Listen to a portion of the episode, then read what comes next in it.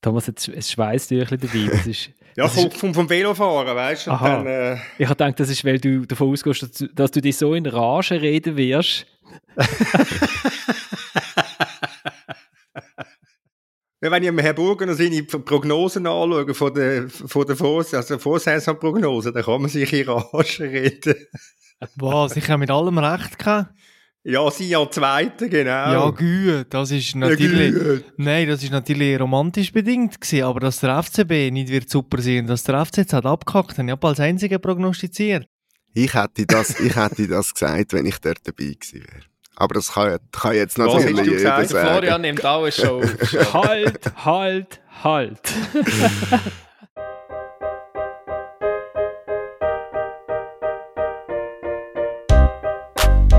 16 Runden sind gespielt in der Super League. Die Clubs sind im Mai klar für Playoffs gesehen und im November ein bisschen weniger klar dagegen. Aber dazwischen ist ja auch einiges passiert. Der FC Zürich beendet das Jahr, wie er es angefangen hat, mit einem Sieg über Servet. Und dazwischen ist ja auch noch das eine oder andere passiert. Der FC Sion ist gegen St. Gallen früh in Führung gegangen. Aber zwischen dann und dem Schlusspfiff scheint es auch noch etwas gegangen. Und wir fragen uns, schaffen wir es, unsere ganze Sendung über die Super League zu freuen? Nach wie viel besprochenen Clubs rechnet Thomas aus, dass die Sendung rund 8 Stunden wird dauern? Und hat sich Coppeloni niemals auf der FC Lugano vorbereitet? Und damit herzlich willkommen zu der dritten Halbzeit, einem Fußball-Podcast von Tamedia. Mein Name ist Florian Ratz und ich habe eine großartige Runde bei mir, wie ich finde. Diesmal haben wir ins, in den Chat hineingeschrieben, wer will, wer etwas Schönes kann erzählen über die erste Hälfte von der Super League-Saison, der soll sich melden. Und äh, ich habe vier Selbstdarsteller gefunden, die sofort gesagt haben, da muss ich dabei sein. In Basel hat der Oliver Gut und Tilman Pauls vom Mikrofon weggingt. Hallo miteinander. Ja, ich finde, das ist auch Zeit geworden. Jetzt hat er zweimal dürfen und bekommt schon Fanpost und ich bekomme gar nichts und überhaupt. Das stimmt nicht, Oli.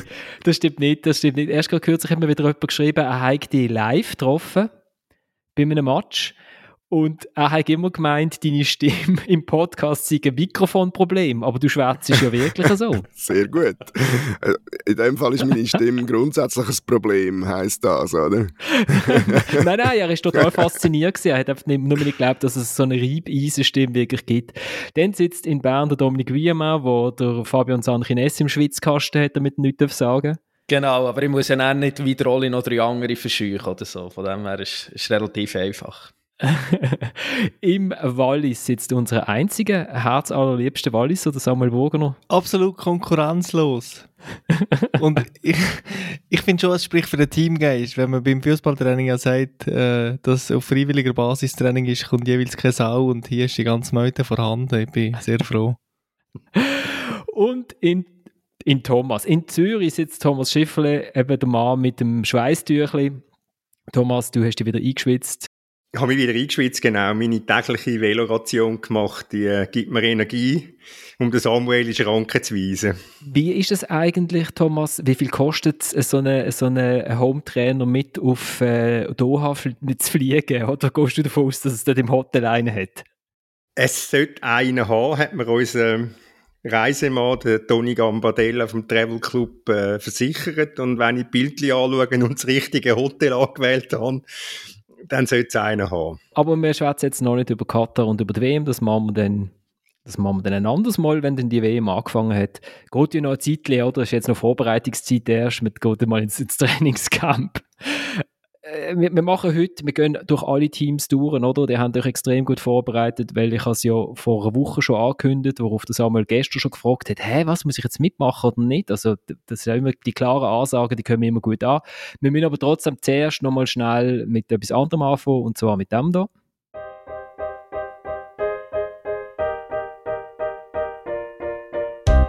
Ja, ich glaube äh, sicher Gespräche mit Bewilligungsbehörden. Dort haben wir ganz klar auch schriftliche, also Briefe auf dem Tisch gehabt, von zwei Behörden aus Zürich und aus St. Gallen, die uns geschrieben haben, dass sie Playoff-Spiel am Wochenende nicht werden bewilligen.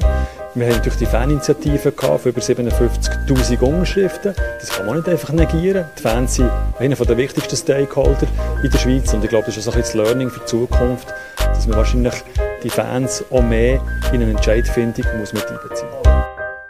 Das ist der Claudius Schäfer, der CEO von der Swiss Football League, nachdem die Swiss Football League doch irgendwie sieben Monate vor dem Start der neuen Saison beschlossen hat, wie sie dann shooten nämlich im schottischen Modell. Playoffs sind abgeschafft worden.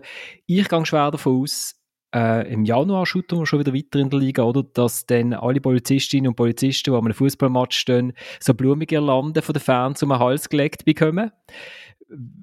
weil, weil ganz offensichtlich ist es am Schluss auch noch an den, an den Polizistinnen und Polizisten gescheitert. Oli, wir wissen jetzt, wie der David Degen abgestimmt hat. Das ist ja so. Hat er es gut gemacht? Ja, ich glaube schon. Also, ich weiß nicht, ob, ob es seinem Herzenswunsch entspricht. Ich glaube, er mm, ist selber immer noch der Meinung, es wäre doch ein Versuch wert gewesen, ähm, die Playoffs. Aber ähm, ich meine, es ist ähnlich wie mit Claudius Schäfer. Also die Rechnung ohne die Fans zu machen, finde ich im Schweizer Fußball relativ schwierig. Und es ist ganz sicher so, dass es auch in Basel eine eindeutige Verteilung gegeben hat, wenn es darum gegangen ist, ob man die Playoffs will oder nicht. Und von dort her, ähm, denke ich, hat er da gut dran, da seine Meinung zu ändern, ja. Gut, er ist ja schon sehr opportunistisch unterwegs gewesen, mit denkt. Also irgendwie um 10 vor 12 oder so hat der FC Basel vertwittert, ja, ja, wir sind so dagegen übrigens auf das schottische Modell. Bis dann haben sie natürlich schon genug lang geredet und haben gemerkt, ja gut, ähm, es wird nicht durchkommen, Playoffs, es wird zum schottischen Modell kommen. Dann hat man sich noch ein bisschen als Retter von dieser ganzen Sache ein bisschen inszenieren Also so hat das zumindest auf mich gewirkt. Das kann sein, aber... Ich hätte es gefunden, er hat das nicht so schlecht gemacht mit seiner Kommunikation. Also er hat ja gesagt, dass er persönlich stark dafür mhm. war, weil es etwas Revolutionäres war und dass er aber gemerkt hat, dass äh, im Umfeld vom FCB, Fanlager und so weiter, das keine Mehrheit findet. Ich finde jetzt auch, es war jetzt nicht ehrenrührig in dem Moment, äh, auf diese Seiten umzuschweifen. Was mir Gut, man hätte es am Donnerstagabend können sagen oder am Mittwoch oder am Montag. Wir hätten es nicht am Freitag, wo klar war, dass so auch sehr wahrscheinlich auch Samax schon gekippt ist, dass es eigentlich klar ist, dass die Playoffs nicht werden kommen, dass man es dann irgendwie auch noch kommuniziert. Aber immerhin haben wir es kommuniziert. Ich meine, das ist so, der Angelo Canepa hat ja auch 24 Stunden vor allen anderen erklärt, dass er jetzt Schottermodell einführen wird äh, nachdem hinter dran die ganze Unterschriftensammlung schon längst am Laufen war. Aber ich nehme an, in Bern ist das Feuerwerk ist über dem Stadion gesehen, oder? Champagner für alle. Ja, extrem. Es sind sich irgendwie alle in den Armen gelegen. Also ich bin bei denen Mittag noch für ein Interview mit dem Raphael Wick im Stadion. Nein, aber ähm, ja, wir waren natürlich schon zufrieden. Gewesen. Zufrieden. Das haben wir wenigstens können mit Publikum feiern, oder? Nachdem die letzten 18 Meisterschaften alle im leeren Stadion wegen Covid stattgefunden haben, ist wenigstens das Ende der Playoffs, hat man können auf dem Bundes auf dem Bundesplatz feiern. Äh, nein, nur so die ganze Entscheidungsfindung, ich finde es immer noch sehr speziell. Auch, dass der Andras Gurowitz immer noch, vor Fernsehkameras steht und irgendwie schwätzt, man, man schaut nur dreimal gegeneinander im Schottenmodell. Also offensichtlich haben wir das System immer noch nicht ganz begriffen bei allen. Ähm, wir müssen vielleicht noch schnell eine goldige Meme Sikora-Statue bauen von jeder Fernkurve, weil eigentlich, und das finde ich extrem faszinierend, hat, ist er eigentlich Chefredakteur, ist er auch Herausgeber, Chefredakteur auf jeden Fall vom 12. Eigentlich hat er irgendwie mit einer 48-seitigen in Schweinsleder verbundenen Ausgabe zum Schottenmodell, wo er jedem Clubpräsident, glaube ich, persönlich heimgebracht hat, mit einer Flasche Wein wahrscheinlich äh, und das mal bei Kerzenschein erklärt hat, hat eigentlich das Modell zum Kippen, also das Modell zum Durchbruch gebracht und der Playoff-Modus zum Kippen. Äh, spricht einfach irgendwie nicht für die Gesamtkommunikation in der Liga. Aber aber ich finde das Bild, ich finde das Bild schön mit der Flasche Wein, das zeigt so die Größe von der Super League, äh, wenn man jetzt zum Beispiel ver vergleicht, wie äh, Katar die WM bekommen hat, oder? Da hat eine Flasche Wein, glaube ich, nicht gelangt. jetzt haben wir ja gesagt, jeder äh, tut sich etwas aufschreiben, was ihm gefallen hat an, an einem Team, oder? Damit man nicht so, ich habe so gefunden, also die letzten Wochen sind echt so ein bisschen, oh, aber jetzt immerhin das letzte Wochenende hat sie nochmal geklopft und tatscht, irgendwie äh, mit 88 Goal auf allen Plätzen. Und, ähm, und jetzt gehen wir doch einfach der Rangliste, ganz, einfach ganz billig der Rangliste oben runter. Äh, das haben wir, haben wir es nicht mehr merken es hat so viel, es hat so viel Leaderwechsel gegeben in den letzten Wochen. Wer ist, wer ist der Erste, Dominik? Ist das irgendwie so eine gelb-schwarze Mannschaft oder wie? Oder?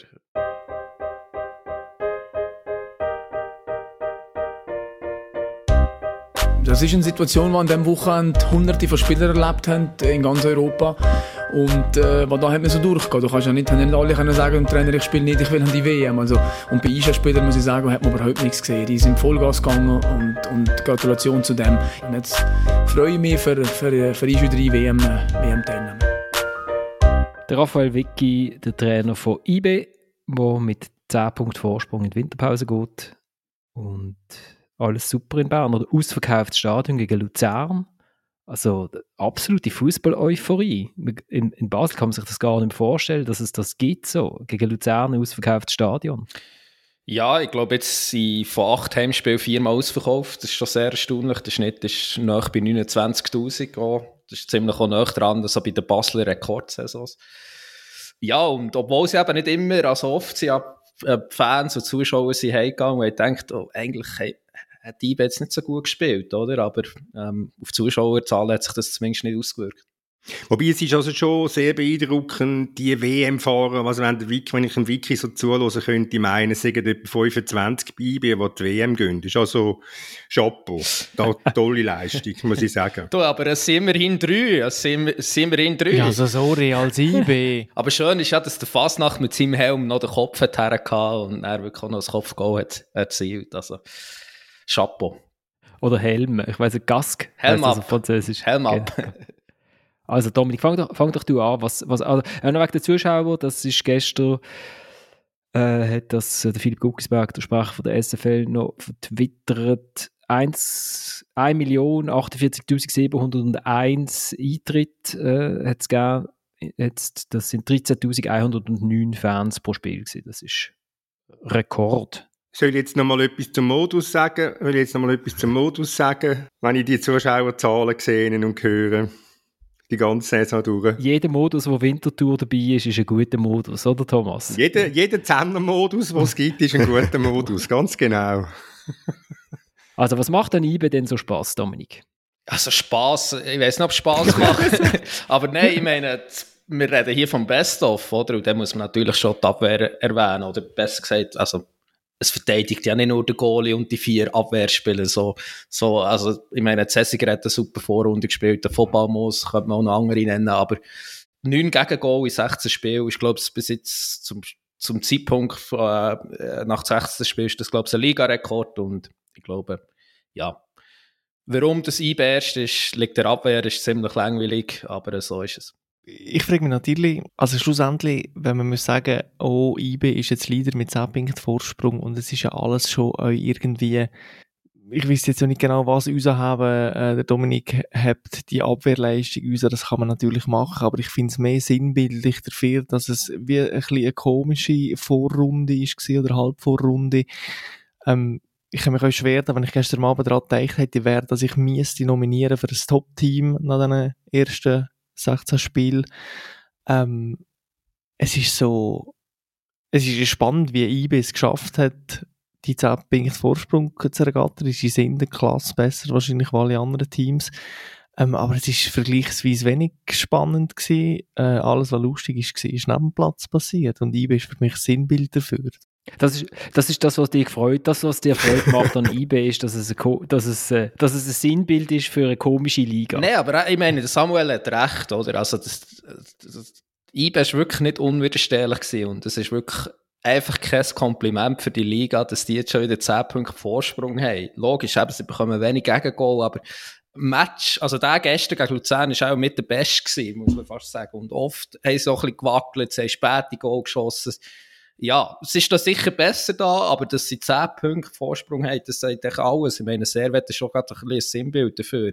Dann könnten sie mit, spielen sie 70 Minuten oder fast 80 Minuten mit einem Mann mehr daheim gegen IB. Sie könnten verkürzen auf 4 Punkte. Was machen sie? Sie schießen kein Goal.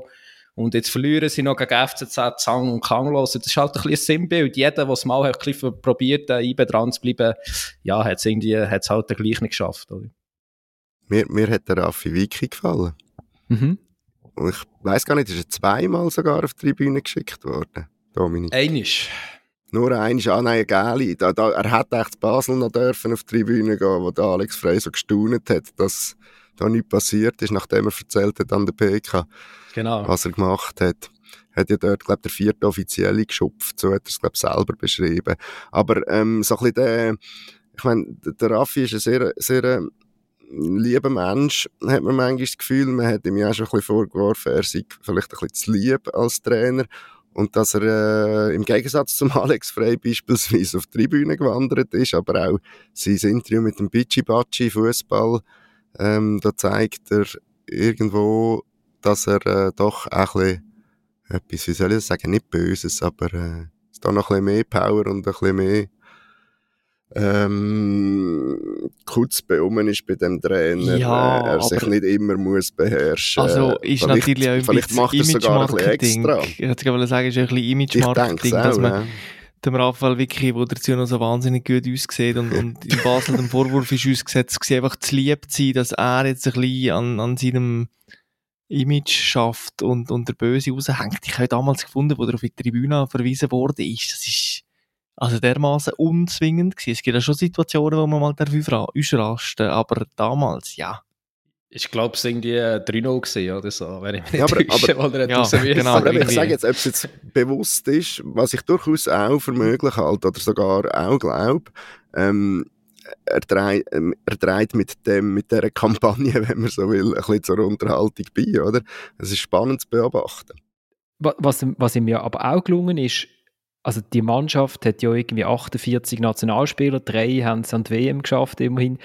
Äh, und sie, sie prügeln sich nicht im Training, was ich schon mal unter dem Petkovic live erlebt habe, wo, der, wo der Dave, äh, David Degen und der Carlos Varela sich an die Gurgel gegangen sind nach dem Das Training. kann man sich bei diesen zwei fast nicht vorstellen. Ja, gut, eben. Ich wollte sagen, es gibt halt auch keine Varela mehr im Schweizer Fußball, was auf eine Art ein bisschen schade ist, oder?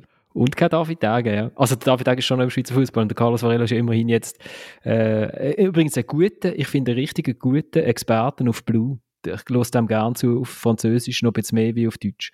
Ähm, aber äh, Item, da- ich habe das dort noch spannend gefunden, ich habe gedacht, ah, der Vladimir Petkovic mit, mit, äh, mit seiner Arbeit im Sozialbereich, wie, wie tut er jetzt die Situation handeln?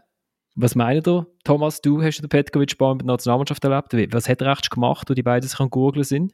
Ich, ich, ich, prognostiziere, er hat nichts gemacht. Genau nichts. Er ist einfach dort gestanden wie eine Litfaßsäule. Das habe ich wirklich sehr interessant gefunden. Ähm, egal.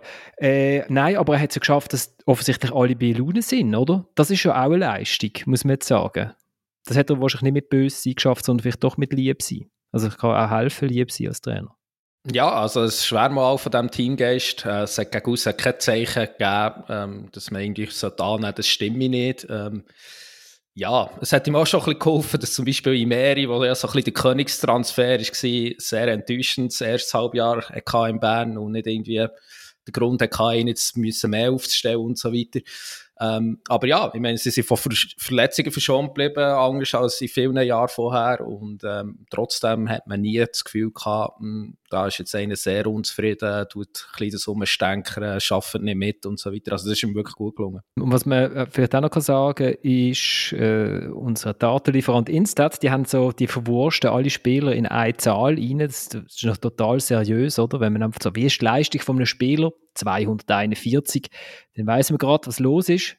Und wenn man jetzt dort äh, die Top 11 anschaut, ähm, hat es doch immerhin, glaube ich, noch der Walter Börcher drin geschafft und der Rest sind alles Basler. Thomas, Äh, ist jetzt eigentlich Cedric Berner. Cesiger... Äh, Berner, Entschuldigung, es sind alles Berner, nicht Basler, Berner. Ist Cedric Cesiger jetzt so weit, dass du Abbitte leistest? Nein. Ist ja mit Abstand der beste Verteidiger in der Super League, oder? Ja, und dann? Was muss ich jetzt Abbitte leisten? Ja, nur weil du den Cedric Cesiger immer ich so weiss, wenn er. Abbitte leistet, wenn er dem Sommer zu Newcastle United wechselt für irgendwie 20 Millionen und dann kauft sich dann der Thomas so noch ein Shirt von ihm. Erstens habe ich, erstens habe ich so ein Liebling geschenkt bekommen. Zweitens äh, hat Newcastle so eine gute Innenverteidigung, die langen jetzt schon für die Champions League, brauchen sie also den Cesiger nicht. Ich kann zu Manchester United gehen von mir aus. Mag ihn gewinnen. Wobei, dort habe ich jetzt gehört von Cristiano Ronaldo, dass der Jacuzzi 20 Jahre alt ist. Das ist nicht gut. Für die nicht. Also du hast von ihm gehört. Also, hat er, hat er dir angerufen? Cristiano Ronaldo hat mir und dem Piers Morgan angelötet und der Piers hat es wieder müssen auf Twitter stellen, weil er einfach. nicht können für sich behalten. äh. genau, genau. Du hast gedacht, du sparst für einen Podcast quasi. Nothing changed. Surprisingly, not on- only the pool, the jacuzzi, even the gym, even some points, the technology, the kitchen. Äh, gehen wir weiter auf Platz 2. Da muss ich, da muss ich nachschauen, weißt du, wer Zweiter ist. Servet, immer noch. Nein, Servet ist, spielt an der obersten, an der obersten Limit von, von seinen Möglichkeiten. Und jetzt hast du gesehen, gegen IB und jetzt gerade gestern auch äh, gegen den FCZ, da ist jetzt der Fuß also schon, schon ziemlich draussen. Also das ist das jetzt gerade gestern, das ist jetzt so ähm, eine trostlose Leistung gewesen. Sie haben eine Chance, könnten es 1 0 machen bei, mit ein bisschen Glück bei einem Kopfball vom Villa nach einem Corner, wo der Brecher gut hebt. Und das ist es dann gewesen. Und nach dem 1 0 ist der Match eigentlich schon, schon erledigt gewesen. Also da, ja, da siehst du dann schon, wie dünn das, äh, das Substanz ist, die wirkliche Substanz von dieser Mannschaft. Und, und äh, angesichts von dem haben die das, äh, haben die das äh, sehr gut gemacht. Und jetzt, meine, jetzt hat die Abwehr einmal einen Einbruch gehabt, die Defensive, und jetzt haben sie vier Goal bekommen, nachdem sie vorher 14 gehabt haben die, in 15 Spielen. Also dort wird sehr seriös geschafft. Und äh, wenn alle so seriös würden schaffen, würde ich jetzt mal behaupten, wie Servet, dann hängt es dem einen oder anderen ein bisschen besser, gell, du, Samuel?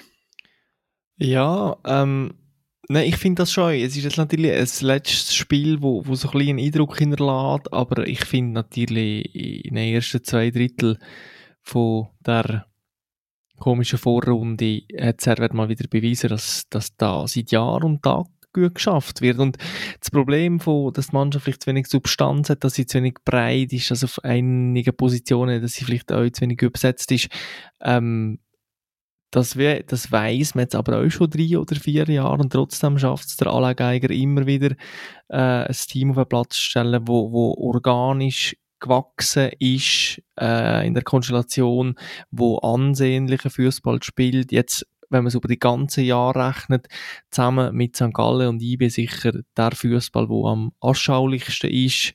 Äh, vielleicht ein bisschen oldschool und ein bisschen langsam, aber, aber technisch immer sehr schön anzuschauen und ich finde, das verdient Respekt. Thomas, du hast einen guten Draht zum, zum Geiger. Kannst du ihm mal bitte sagen, er soll nicht mehr den Fofana aufstellen? Also für mich ist das wirklich das grösste, für mich ist das, das grösste Ärgernis auf der Schweizer Fußballplatz. Also Woche für Woche liefert er Szenen, wo man denkt, hey, so eigensinnig kann man gar nicht sein. Und wenn er dann zumindest noch das Goal treffen nachdem dass er jeden von seinen Mitspielern übersieht, aber ähm, ja, es ist wirklich... Also ich gebe ich geb die Telefonnummer von ihm.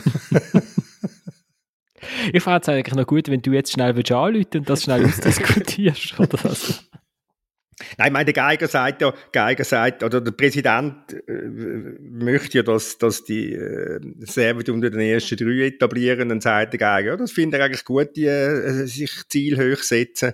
Allerdings wäre es dann auch gut, wenn man ein paar Transfer mehr könnte machen. Und das ist ja sicher das Problem bei Servet. Oder ist vielleicht, ja, es wird, wird zum Problem, dass man sehr seriös arbeiten ähm, finanziell nicht überborden Das hat man ja in den letzten 15, 20 Jahren zu Genüge gemacht und der, der Club das ein paar Mal an die Wand angefahren, will man nicht mehr. Man ist natürlich dann halt einfach ein Hindernis, wenn man, äh, wenn man ehrgeizige Ziel möchte erreichen ja, man muss auch noch sagen, dass die Stiftung äh, also in den letzten Jahren durchaus Millionen dort reingepumpt hat. Also es ist jetzt nicht so, dass die äh, 4'500 Servet-Fans die Mannschaft würden finanzieren, oder? Also das, das sind namhafte Summen, die letztes Jahr reingeschossen worden sind. Unter irgendwie andere, andere Einnahmen wird das jeweils abgebucht. Ja, aber die braucht, das, das Geld brauchst du, weil der Fußball dort unten sonst nicht rendiert, weil der, der, weil der nichts abwirft, weil das, das die Zuschauer halt einfach nicht kommen. Was ich irgendwie kann begreifen, wenn ich das Stadion sehe. Macht es mir auch nicht an, den Fußball schauen. Aber es ist ja nicht das Geld, das sie brauchen, zum Überborden, zum Hasardieren, wie das sonst passiert ist oder? Sondern es ist das Geld, das sie brauchen, um das Überleben zu sichern. Nein, nein, ja, ist schon klar, aber ich sage, es ist jetzt nicht, auch nicht so, dass sie jetzt nur würden schmürzeln, oder? Also sonst hätte wahrscheinlich der Stevanovic wieder wahrscheinlich anders shooten, wenn sie, wenn sie würden schmürzeln. Aber ja, vielleicht noch schnell, ich meine, sagen, Schnitt habe ich jetzt gerade geschaut von über 8000, oder? Und mm. das zeigt halt das riesen Stadion. Bei Seewerk sehen 8000 einfach nach nichts aus, oder? Und hätten sie ein kleines Stadion wie in Winterthur, dann würde man auch sagen, hey, ist cool, was sie für eine Stimmung haben, oder? Hm. Nur ganz schnell, 2019, 2020 ist unter Recette Commercial et Evenement 19,8 Millionen gebucht gewesen. Also, und das ist in einem Covid-Jahr gewesen, wo es überhaupt keine Evenement gegeben hat, außer dass man die Löhne zahlen von der Mannschaft. Also von dem her weiß jetzt nicht, ich jetzt noch, dass der Herr Geiger jetzt nicht jeden Stürmer bekommt, den er gerne hat. Mit, mit 8000 Zuschauern könnte es ja durchaus sein, dass sich die Kontinuität ein bisschen anfängt lohnen. Natürlich ist es ein, ein, ein Herzpflaster, Genf, wenn es um die grosse Fußballeuphorie geht. Dann gehen wir auf Platz 3.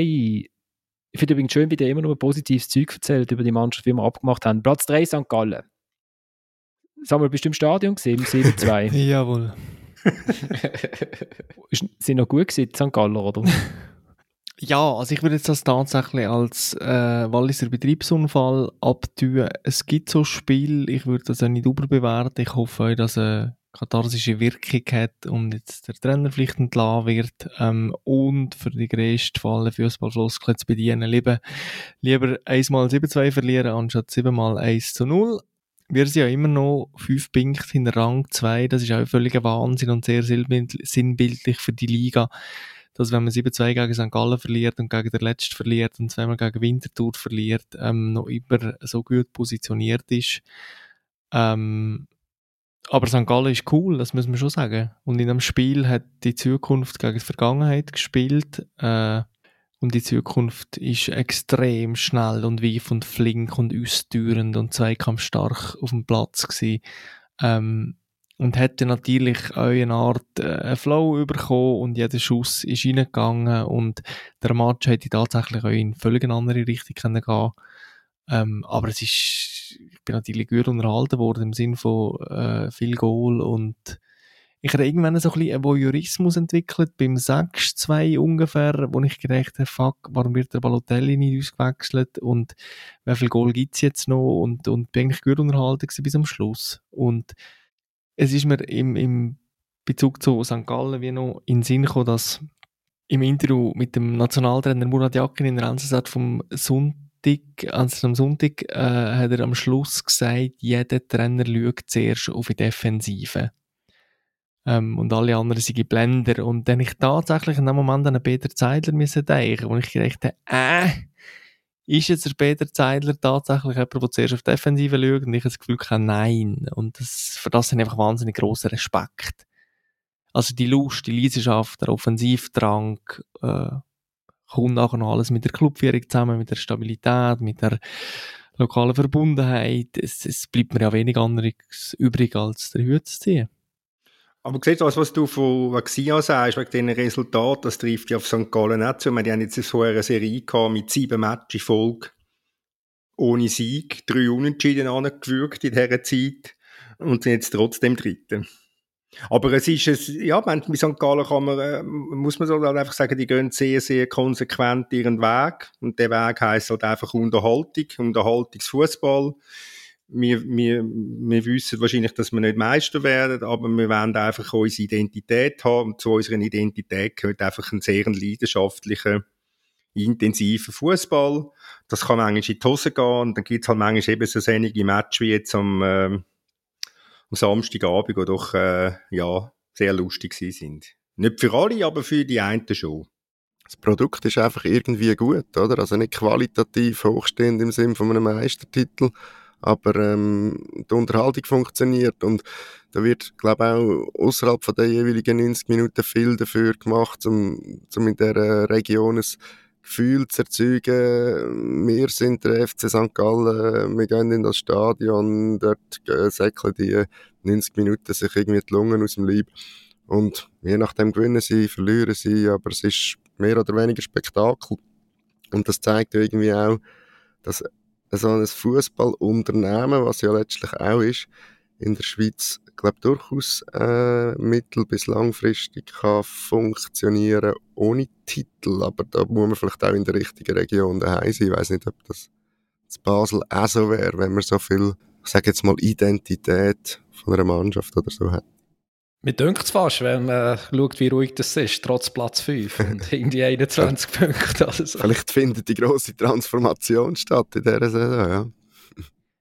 ich finde einfach, St. Gallen hat etwas sehr gut verstanden, nämlich, dass man in der Liga ja mutmaßlich eh immer nur wird äh, können mitspielen auf zwischen Rang 3 und Rang 8 und, und wenn das schon eine Art wie Gott gegeben ist, weil einfach gewisse Standortvorteile herrschen, ähm, dann müssen wir doch das Beste daraus machen. Dann kann man so spielen, wie, wie Sion probiert zu spielen, ähm, zum Teil Lugano, oder kann man es einfach völlig anders machen, im absoluten Wissen, dass das Allerschlimmste, was man passieren kann, ist, dass ich absteige. Aber das wird sehr wahrscheinlich nicht passieren, weil es fast sicher irgendein Gurkenteam gibt, das noch eine schlechtere Saison einzieht. Und auf das finde ich, auf dem kann man doch den, den Entscheid fällen, hey, wenn es ja so ein bisschen gleich ist und wenn immer so viel Mittelmaß ist, wie man an dieser Saison wieder exemplarisch sieht, dann kann man doch einfach eine grosse Unterhaltung daraus machen. Und das machen sie. Und das finde ich toll. Ja, du musst den Zuschauerschnitt anschauen. Wenn das sind 17.500 bei einem Fassungsvermögen von 19.500. Also man kann, eigentlich, man kann eigentlich sagen, nahezu ausverkauft jedes Mal. Und sie haben mit dem äh, Manuel Lattelat, wo wir schon, glaube ich, nach den ersten 25 Minuten gesagt haben, dass der spektakulär werden könnte, einen spektakulären Spieler geholt, der halt äh, ein Problem hat, wo alle Stürmer haben in der Super League, außer die von IB, trifft halt nicht immer das Goal. Oder? Also es ist halt schon, weißt du, wenn man davon, nur, ich will jetzt nicht nochmal zu IB zurückkommen, aber es ist jetzt so diskutiert worden auf, auf Twitter wegen der Expected Goals Wert vom FCB, wo, der kommt auch irgendwann mal noch in dieser Rangliste, den habe ich jetzt noch nicht gesichtet, aber der kommt dann irgendwann mal. Und da bin ich dann schauen, ja, ist denn, schießt denn der FCB so wie der Dan Doi, nämlich kaum hat er den Ball schießt und so. Das ist jetzt der, äh, der Verfahren vom FCB für mich, finde ich. Ähm, und dann ist es, ja, eigentlich ist es nicht so, IB und der FCB schießen nicht, so aus, nicht aus so unterschiedlichen Situationen. IB ein bisschen, wartet ein bisschen länger, hat ein bisschen bessere Abschlussmöglichkeiten, aber sie, sie treffen einfach, wie, wie es im Schnitt möglich wäre und alle anderen Teams treffen nicht so, wie es im Schnitt möglich wäre. Manuel Lattelat hat jetzt die Schnitte durch geholt, dank, dank Sion, dank Nouveau Lavanchi, dank super Standard, dank super Standard-Tricks. Was ich bei St. Gallen muss sagen, jetzt habe ich das jetzt gar nicht nachgeschaut, ob das wirklich stimmt, aber ich habe das Gefühl gehabt, ich habe, ich habe sie einmal vor zwei Saisons oder so gescholten, weil sie ja so viele Abschlüsse haben und so viel Eckball immer und nie etwas daraus machen. Ich meinte, sie haben seit zwei Saisons äh, einen Assistenztrainer, der sich um Standards kümmert und ich finde jetzt gerade, also halt, ja, dann ist halt, wenn der Goal fällt, dann schaut man es halt an, dass das Goal, wo der, es ist ja der Latte Latte, oder, wo der Kopfball macht, zum 3-1. Samuel, oder? Mal, es ist der Latte Latte. Ja, genau. Und es ist, es ist so eine, es ist eigentlich ein ganze, also es ist eigentlich ganz einfach, aber, aber man muss es halt machen. Der, der Gimeno und der Latte Latte stehen ganz nah beieinander und die beiden Verteidiger, die, die jeweils zur Decke stehen, halt dann auch noch beieinander. Und dann macht der Latte Latte zuerst einen Schritt zum hinteren Pfosten und dann rennt er zum Elfmeterpunkt. Und der Gimeno macht zuerst einen Schritt Richtung Elfmeterpunkt und rennt dann zum hinteren Pfosten, worauf die beiden Sion-Verteidiger zuerst ineinander reinrennen. dann rennt der, der Nummer, oh Mist, meine ist ja weg, segelt führen, kommt vielleicht noch an, potscht dort leider in einen weiteren Walliser, der vom, äh, vom Stergio weggeschupft wird, ihm in Lauf, boing, und, und dann äh, kommt er vielleicht doch noch an und dann steht ihm nochmal ein St. Galler im Weg. Und dann ist dann halt endgültig Sport, oder? Und dann fragt man sich, wie kann das so frei zum Kopfball kommen? Ja, ist halt eine gute Variante. Aber als man aus so einer Distanz mit einem Kopfball zum Goal kommt, als Latte Latte, ist also auch relativ bemerkenswert, muss man auch sagen. Aber es ist lustig, ich habe der FCB, hat, FCB hat 21 Eckball am Wochenende, oder? Und ein guter, und das ist die gleiche Variante gewesen. Und sonst sind sie dort gestanden und haben darauf gewartet, dass ihnen der Ball auf den Kopf geht. Was, was auch kann funktionieren, wie man bei IB sieht, oder? also man kann einfach den Ball reinschwarten und denken, der Fasnacht ist der bessere Kopfballspieler als, äh, als die Gegenspieler und dann blankt es auch. Aber schon haben wir jetzt so lange über meinen Lieblingsspieler, der Latte Latte, geredet. Also das, das freut mich außerordentlich. Ja, wenn die es nicht bringen, mache ich es halt. Und was auch noch eine Lehre in unserem Sion-Spiel ist, Latte Latte, okay, cool, aber der Akolo ist einfach auch eine Bombe. Das ist, ein, das ist ein grossartiger Transfer. Das ist vielleicht weniger dann noch beim Goalschießen präsent, aber so Ballverteilung, Weiterleitung, Angriffsauslesung. Hat er alles im Wallis gelernt? Ja, tatsächlich. Ist auch einer von denen, der nicht gejubelt hat, oder? Weil er genau. ja in Wallis ausgebildet genau. worden. Ja. Aber ich meine, ja, also es ist schon ein super Offensivpotenzial. Ich meine, der Fomos, der jetzt viel verletzt ist, ist super in die Saison gestartet. Schubert, äh, super in die Saison gestartet, hat sich schwer verletzt. Und trotzdem hat man noch eine Latte Latte und Colo, also das Potenzial. Ja, aber noch Gimeno, das ist doch, das ist doch der Unterschied. Der FC Sion hat ab 57 defensive Mittelfeldspieler im Kader und St. Gallen sagt, ich wir wollen offensiv höher präsent sein, für das brauchen wir fünf, sechs gute Stürmer und die kannst du nach Belieben scheins auswechseln und alle funktionieren so irgendwie ein bisschen und der eine mal ein bisschen besser als der andere, aber da ist einfach, das ist eine Idee dahinter. Ich engagiere Stürmer, weil ich will vorwärts spielen. Das erinnert mich ein bisschen an einen anderen Club, der aus Basel kommt und auch etwa 17 Stürmer im Kader hat und kein einziger funktioniert so richtig, aber ist ja egal. Und das Schöne ist ja, die vier oder fünf verdienen zusammen weniger als der Balotelli. Genau. Der Thomas hat mir hat Mathematik äh, mir geschickt, 40 Minuten für drei Clubs. Er rechnet jetzt schnell hoch, wie lange die Sendung wird. also wir gehen weiter. Vielleicht der nächste. Und jetzt kommt, weiß jeder, weiß jeder da, wer Vierter ist von der Swiss Football League? Jetzt kommt die Bombe. Super League, Entschuldigung. Nicht GC. Der FC Lugano. Ah, Lugano, ja, stimmt. Ja, ich bin irgendwie bei GC gewesen, aber die sind... GC? er ist sehr auf Basel fokussiert. Ja, nicht gelangt, die drei Punkte haben noch nicht gelangt, um an Basel vorbeiziehen. Also der FC Lugano hat äh, seine Wintertourwochen erfolgreich abgeschlossen. Er hat zuerst im Göpp gegen Winterthur gewonnen und dann in der Meisterschaft gegen Winterthur gewonnen. Und jedes Mal, wenn man so die Goal anschaut von Lugano, eben, ich habe es schon mal gesagt, denkt man, die haben Wahnsinn, also die haben ja auch super Spieler in der Offensive, aber irgendwie ist es ein bisschen eine Gurkensaison gewesen, die sie bis jetzt angelegt haben, aber am Schluss halt doch. Ich, mehr kann ich zu Lugano echt nicht sagen, ich weiß es nicht. Also ja, also vor, äh, vor der Saison sehe ich gerade auf Rang 3 tippen und ich bin ziemlich zuversichtlich, dass sie äh, Endsaison in Top 3 werden stehen. Wenn sie jetzt nicht viel Spiele werden ver äh, verlieren, für mich ist das so eine von diesen Mannschaften, die Potenzial hat und sicher lange hat, äh, ja, weniger gezeigt, als sie können, aber eigentlich eben von den Spielern her, ich meine, Zellar, der jetzt viel hat getroffen, Steffen, der halt für Superliga ein Verhältnis ein Superspieler ist und so weiter. Also, ja, sehe schon Potenzial. Also der wahre Fachmann, äh, wie der Thielmann und ich, wir haben Lugano auf den vierten Platz tippen gehabt. Ja, ja, aber Meisterschaft ist schon nicht fertig. Und der Samuel ja, frisst fast das Mikrofon. Ja, das St. Gallen dafür auf dem vierten, du siehst. Samuel frisst fast das Mikrofon, er will etwas sagen. Nein, äh, zur, zur Oberflussklasse vom Potenzial vom Dominik. Ich finde, auch Lugano steht natürlich für etwas, nämlich, dass man das tatsächlich kann behaupten, dass Lugano doch eigentlich müsste weiter vorne stehen. Aber im Grunde kann man das auch bei Sion sagen, Gottverdammt, wieso verlieren die zweimal gegen Winterthur, warum gegen Zürich die Hei? Genau das gleiche bei Servet. Also du müsstest, wenn logisch überlegst, wie jedem Team nochmal sechs Punkte drauf tun, am FCB sowieso Winterthur hat in den ersten paar Runden vielleicht auch mal etwas können punkten ähm, bist du richtig sind angekommen. Es ist so ein Sammelsurium von Mittelmaß, die Liga. Und bei jedem hat man das Gefühl, ah, da müsste doch eigentlich mehr kommen. Ja, aber das, das ist ja genau das. Also, ich meine, der, der Thomas rühmt sich, dass er irgendwie Lugano ähm, zusammen mit dem Tillmann auf den vierten Platz tippt hat. Dabei ist das ein völliger Zufall. Also 25 Punkte zweite, äh, 20 Punkte Sio achte. Ja, also, das könnte jetzt also... Ja, man kann durch einen Zufall nicht mal einen, äh, einen Glückstreffer Aber landen, mal schauen, Saison, ob es dann immer noch so eng ist. Ich vermute, ein, zwei wird sich dann schon noch ein bisschen absetzen. Auch ein Blindkuhn findet mal ein Kuhn. Wer kennt ja den Spruch, oder? Aber herrlich ist ja am Samuel seine Rechnung. Der müsste sechs, jeder könnte sechs Punkte mehr haben. Wir müssen wahrscheinlich einfach einen neuen Modus einführen oder eine neue Wertung. Pro Sieg fünf Punkte. Samuel, dann geht es wahrscheinlich öppen auf. Nein, ich behaupte ja, dass bei allen ist ja das auch Ja, so das kann jeder worden. sagen. Aber genau, das, kann jeder, sagen. Kann, wirklich, das ist ja so.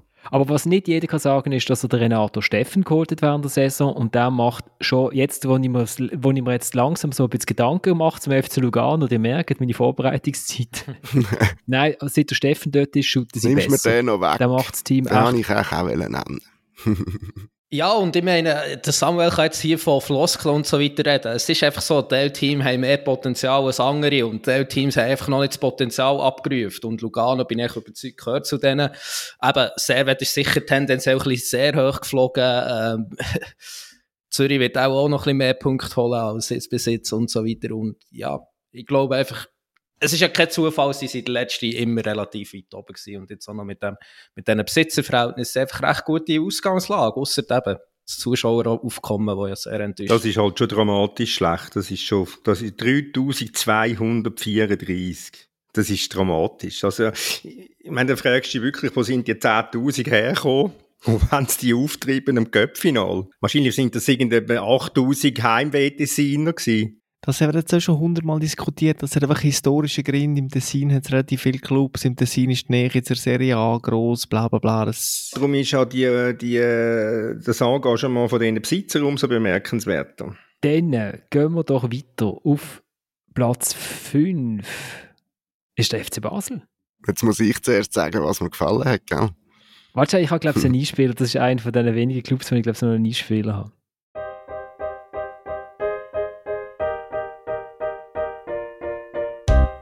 Oder? Ich, ich bin nicht jemand, der die Sachen schön redet. Aber im Fußball gibt es Statistiken. Okay? Und wenn du 20 Goner hast und jeder Goner ist nicht gefährlich, ja, dann haben wir ein Problem.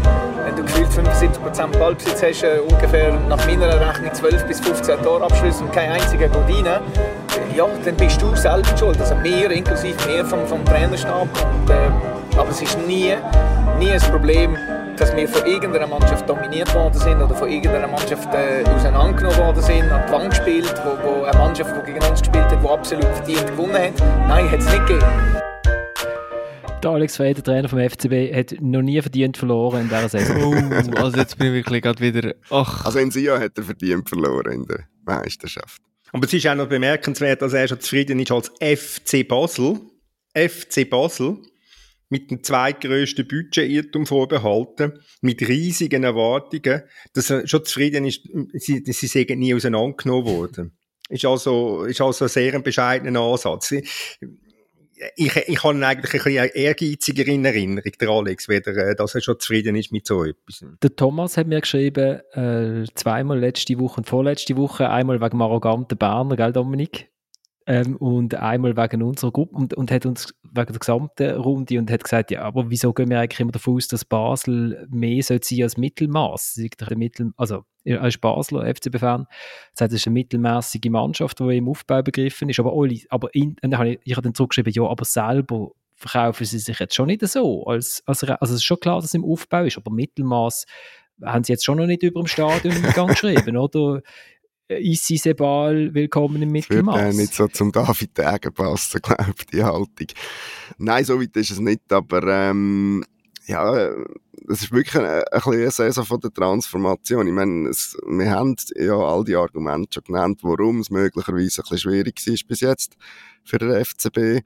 Ähm, mit diesen Wechsel auf Trainerposition und in der Mannschaft, mit dem Altersdurchschnitt von dem, der auf dem Platz steht, etc., etc., wie viele Ligaspiele haben die zum Teil schon gemacht vorher, die, die da eine relativ wichtige Rolle zum Teil reinnehmen Item. Ähm, also ich habe schon das Gefühl, die Erwartungshaltung ist nicht mehr die gleiche. Also die, die Zeiten, wo man das Gefühl hat, jetzt, jetzt ist doch die Chance, dass der FCB wieder mal Meister wird, die sind definitiv vorbei.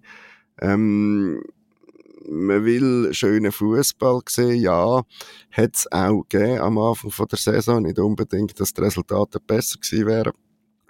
Und in der Folge hat das gelitten, möglicherweise auch, also vielleicht gibt es ja eine Erklärung, warum es am besten aussieht optisch am Anfang, nämlich das ist dort gewesen, wo der Alex Frey noch am meisten Zeit hat, um mit zu arbeiten, auf dem Trainingsplatz, sprich in der Vorbereitung. Und das hat man am Anfang mit Ausnahme vom Goalschießen echt gut umgesetzt. Und äh, irgendwann ist das verloren gegangen, obwohl die Resultate zwischenzeitlich besser geworden sind. Ja.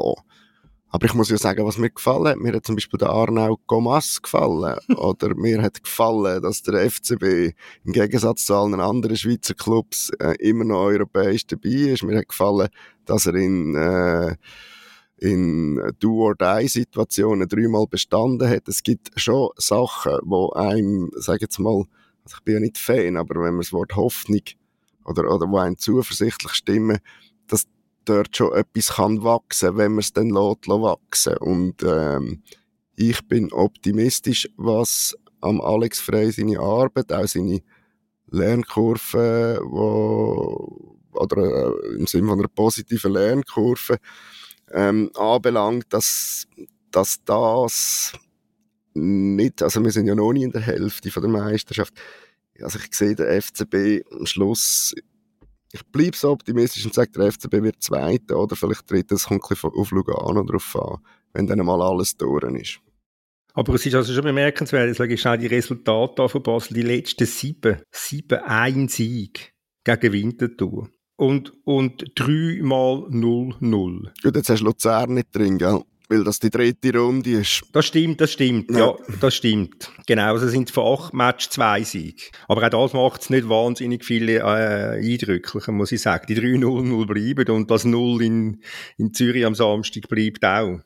Oder? Also ich glaube, das ist schon die ganz große Problematik. Ich meine, da hat es ja drei hoffnungsvolle Schweizer Spieler. Endoi, Amduni, Zekiri. Von denen sind ja auch zum Teil sind sie extra zu Basel gekommen, weil sie gehofft haben, da können sie die Basis legen, um an die WM zu kommen. Und, und keiner von diesen drei ist jetzt dabei. Wie viel hat das ähm, Oli mit dem, mit dem Trainer zu tun, mit seinem Rotieren zu tun? Wie viel hat es mit den Spielern selber zu tun, die halt nicht auf, auf dem nötigen Level, äh, Level gespielt haben? Ich sag's mal so, denn Doi den kann man, glaube ich, allein am Spieler festmachen, weil der hat ja sehr, sehr viel gespielt. Also, der war mehr oder weniger gesetzt auf einem der beiden Flügelpositionen. Und ähm, dort würde ich sagen, das ist seiner Leistung geschuldet. Dann beim Amduni, der eigentlich am Anfang wichtig war und eigentlich auch gut gefallen hat, ähm, ist sicher, dass der Trainer in dem Moment, wo er richtig, äh, wo, wo sich der verletzt hat und richtig 4-1, 4-1 gegangen ist und nie mehr so, ich sag, konsequent von dem abgekommen ist oder das dann oft praktiziert hat, damit er mit dem Diouf und dem Börcher können auf diesen acht Positionen spielen. Dem ist da am Duni definitiv ein zu, zu, zu, äh, zu Opfer gefallen. Und der Zekiri, der, ja, das ist, glaube ich, eigentlich einer, der viel kann. Aber so von der ganzen Mentalität her hat er mir jetzt nicht so gefallen in dem halben Jahr. Und ich verstehe auch, dass auf einmal der Bradley Fink mehr gespielt hat, da vorne in, zumal ich den, wenn wir noch das Positive, ähm, nochmal etwas Positives erwähnen also wirklich für einen spannenden Stürmer halt, wenn man das Goal jetzt auch wieder sieht, wo er gegen Luzern geschossen hat, das ist echt so, dass die, die Art, wie ein Knipser sollte abschliessen und treffen da hat er irgendetwas, was ich bei den anderen nicht unbedingt gesehen habe bis jetzt. Und er ist, glaube ich, auch schon bei fünf oder sechs Goal, was äh, gemessen an seiner Einsatzzeit und seinem Alter und dass er noch nie wirklich auf Profi-Level gespielt hat, recht beeindruckend ist. Da bin ich gespannt. Ja, und ich weiß auch nicht, wer überhaupt gerade tschüss dort, oder? Oder ob man nicht nochmal geschwind probiert, äh, zu verarbeiten zuerst. Und Sorry, ich stehe ungern, aber jetzt sind wir in einer Untiefe vom FC Basel und verlieren ein bisschen das Big Picture in unserem Auge. Ähm, es gibt ja den umgekehrten Fall auch noch von dem Spieler, der zu Basel nicht zum Einsatz kommt, aber an die WM fährt. Was ja auch irgendwie äh, sehr Nenn doch noch schnell den Namen für, für, für alle draussen, genau, die nicht, weißt, der, nicht, wo wir schon vergessen haben. Das ist der, er meint nicht den Liam Miller, der fährt auch an die WM. Fabian Frey wo euch äh, keine Rolle gespielt hat, mehr oder weniger. Fahrt euch an die WM. Ja, es ist ein bisschen alles suspekt. Ich finde, das Schönste am FC Basel ist, dass der Alex Frei endlich wieder in seiner Rolle ist. Er ist wieder der Alex. Und in den letzten Jahren hat man so viel Text gelesen von seiner Lüterung und er ist jetzt ein ruhiger Zeitgenoss geworden und bist, bist ich angekommen und fährt E-Bike und gibt sich zufrieden mit äh, Nazi B und Familienleben und so weiter. Und jetzt ist er zurück ähm, am Ort des Geschehens und er reibt sich wieder und er ist kommunikativ äh, selbstverständlich interessant und spannend, aber sie ist schon einigermaßen ab der Spur, wie ich finde ähm, und ist wieder voll drin, wieder, wieder am Schluss in den letzten Jahren Nazi ist drin gewesen, wo er sich auch immer so ungerecht behandelt fühlt. Das ist auch immer ganz schlimm beim Alex. Das ist wieder in, in Reinform da. Also ich genieße es sehr. Er ist zurück. Nur fühlt er sich jetzt eher vom Schicksal ungerecht behandelt, habe ich das Gefühl. Ja, das ist ja immer das Schicksal ja, Das ist ja, also... Aber nur noch schnell, ich sehe es gerade, Punkteschnitt, Alex Frey, 1,6, Raphael Vicky, wo man zum Teufel hat gejagt, 1,88, ähm, Patrick Rahmen, der zu wenig gut war für FC Basel, 2,11. Also, ich frage mich schon, Oli, jetzt im Winterpause muss er sich keine Sorgen machen um den Job, oder? Aber irgendwann ist, ähm, ja, wird er ja auch zur Diskussion stehen, oder? Ja, das ist logisch, dass man jetzt nicht einfach sagt, ja, wir haben zwei Jahre Alex Frey, egal was ist. Aber wo, wo ist das nicht der Fall? Also vielleicht St. Gallen. Es ist, es gibt ein paar gute Argumente, zum zu sagen, wir wissen, Stand heute nicht, wo die Reise mit dem Alex Frey anführt.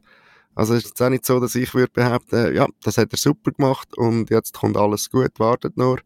Aber, ähm, aber die Frage äh, ist nicht beantwortet, ob er der richtige oder der falsche Trainer für den FCB ist. Und ich glaube, Mal, er ist selbstverständlich der richtige Trainer, weil man genau ihn ausgewählt hat. Und du kannst bei jedem anderen Trainer, wo der FC Basel jetzt hätte, verpflichten und da äh, kann man von A bis Z gehen, würde man sagen, es ist nicht sicher, dass du bleibst und du musst jetzt endlich mal leisten. Aber wenn man der Alex Frei äh, die Person Alex Frei verpflichtet, dann weiss man, dass man die zwei Jahre durchzieht. Und man weiss auch, man ist vielleicht in einer Kaderzusammenstellung noch ein bisschen wild unterwegs und, und äh, junge Spieler und so weiter. Aber sich für einen Alex Frei zu entscheiden, ist nicht das Gleiche, wie wenn man sich für einen Adi Hütter würde entscheiden oder irgendjemand. Das ist ja völlig wurscht. Der Alex Frey ist eine Art ähnlich groß wie, wie der Club, vielleicht nicht gerade, aber ist, ist dermaßen groß. Alex Frey ist too big to fail. Ja, also um jeden Preis. Und das wissen Sie was? in welcher, in welcher Welt lebst denn du? äh, Florian, kannst du das einspielen, wenn er entlassen wird? Sehr bewusst für das entschieden und er wird euch lang an dem Alex Frei, sicher nicht ewig. Es gibt Mechanismen im Fußball, die funktionieren überall gleich, das ist klar. Ich will nur sagen, Vierig Degen wird sehr lang am Alex Frei festhalten. Sonst hätte man ihn nicht verpflichtet. Das ist, das ist für mich auch klar und ich, ich finde es auch richtig, ähm, an dem Punkt, wo man jetzt ist. Und eben, wir dürfen nicht ganz ver vergessen, also es gibt ja noch ein paar Millionen aus Europa, die sie eingenommen haben und äh, auch mit dem Trainer Alex Frey. Jetzt kann man sagen, es sind alles Blinde gewesen, was sie gegen sie geshootet haben, wobei das würde jetzt zumindest bei, bei Brøndby äh, Bratislava. Wir gehen, jetzt, wir gehen jetzt nicht auf Brøndby, nein, nein, auf Bratislava. Ich sag nur, ich sag nur. Da, sind wir, sind wir in dieser Sendung schon 87 Mal gesehen. Sie sind europäisch noch dabei. Ähm, sie shooten gegen Trabzonspor und, äh, und dann shooten sie dann auch wieder nicht mehr europäisch, höchstwahrscheinlich.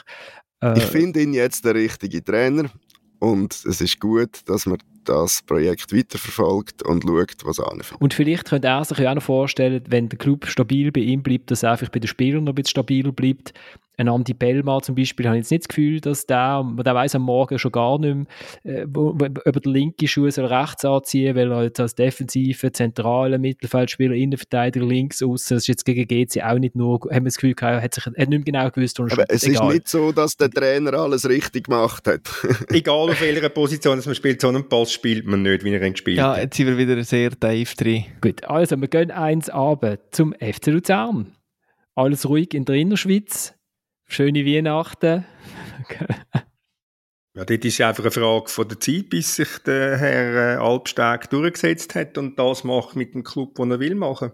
Ganz einfach, da ist ja nur ein Warten drauf. Ja, ich meine, positiv erwähnen kann man vielleicht den Max Bayer, oder? Das ist jetzt mal einer von diesen Star-Transfers, die da in die Schweiz kommen, die hat funktioniert, oder? Und das kann vielleicht der Remo Meyer, ähm, Bernhard Albsteg, auch sagen mal, oder ja, reden uns auch nicht zusammen, aber irgendwie... Aber das interessiert dich der Albsteg nicht? Ja, klar nicht, logisch nicht. Das interessiert ihn nicht, er will doch einfach seine Leute jetzt in installieren und fertig und alles andere ist ihm wirklich, ähm, ist ihm egal. Und er kann warten, weil der Club gehört ihm. Also die Mehrheit hat er, er, kann, er hat Zeit. Im Gegensatz zu den anderen, die keine Zeit haben. Man kann das jetzt gut finden, man kann es schlecht finden. Ich glaube, es ist einfach eine Tatsache absolutes Highlight von der Vorrunde, das Konzept Albsteg mit attraktivem Fußball zu Erfolg zu kommen. Ähm, und sonst ist aber alles gesagt zu dem Club. Nein, ich finde, auf dem, auf dem Platz ist eigentlich Luzern eine von den Mannschaften, die auch tendenziell eher mehr Spaß macht als andere, oder? Also so der, der Mario Frick ist ja so antreten, auch mit der, mit der Luzerner äh, also irgendwie Jackenkollektion, wo ja so ein bisschen etwas, ich weiß nicht, ähm, Ober, Obers, Obers Kader in einer 19. Armee, 19. Jahrhundert Armee irgendwie daherkommt, hat ja so ein bisschen den Biss reingebracht, oder hat ja zuerst mal alle einen Kaffee gemacht, wo, sie da in Abstiegsgefahr sind. Und äh, er hat jetzt auch in Bern ja den Match auch von der Tribüne verfolgt, weil er auch zu diesen, äh, zu diesen Trainern gehört, die haben müssen, wo müssen vierte Schiedsrichter antatschen. Das ist ja so irgendwie so eine erotische ähm, Fix Fixierung, die Trainer offensichtlich haben. Man muss den vierten anlängen, obwohl man das nicht mehr darf. Ähm, aber ich finde, er hat eigentlich so, der, so die Wut, die er immer wieder so ausstrahlt, die hat er eigentlich noch gut auf die Mannschaft übertragen. Also die, die spielen so in, in der Raute innen, relativ simples System, aber mit, mit viel Biss und, äh, und durchaus mit dem Willen gegen Führer zu shooten. Wo, ich, wo ein bisschen Liga, wie ich finde, mit dem Verlauf der Saison so ein bisschen abhanden gekommen ist, wenn man so auf den Rest, auf den Rest der Teams schaut.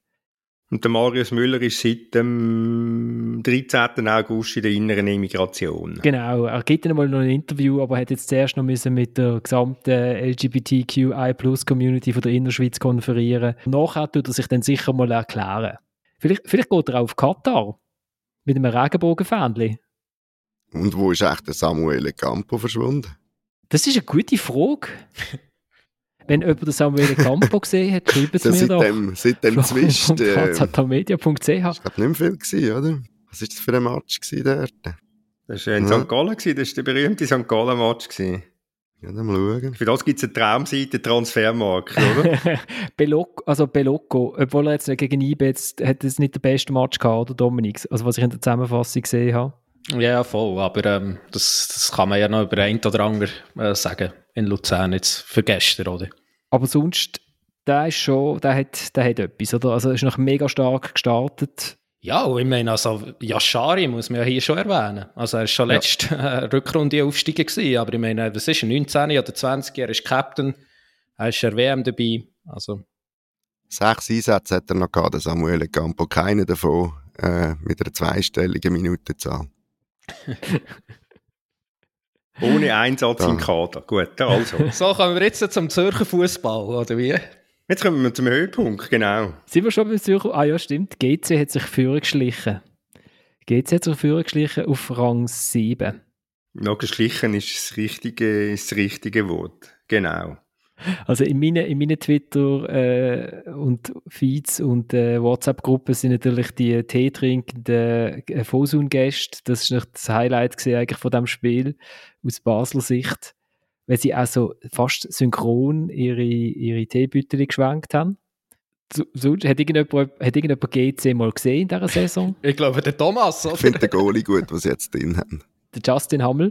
Ja, für das Alter und das Nummer 2 die Saison angefangen macht, das, macht er das, glaube ich, sehr gut. Der ist in Basel gestartet, oder? Mit Mhm. einem Bock. Also nicht mit einem Hammel, sondern mit einem Bock. Aber nachher hat er sich gefangen. Und die Ball. Schau, GC, ist, GC schlägt St. Gallen im Heimspiel 3-2, was nie dürfte, was nie dürfte in diesem Match gewinnen. GC verliert das Rückspiel in St. Gallen, was nie dürfte verlieren.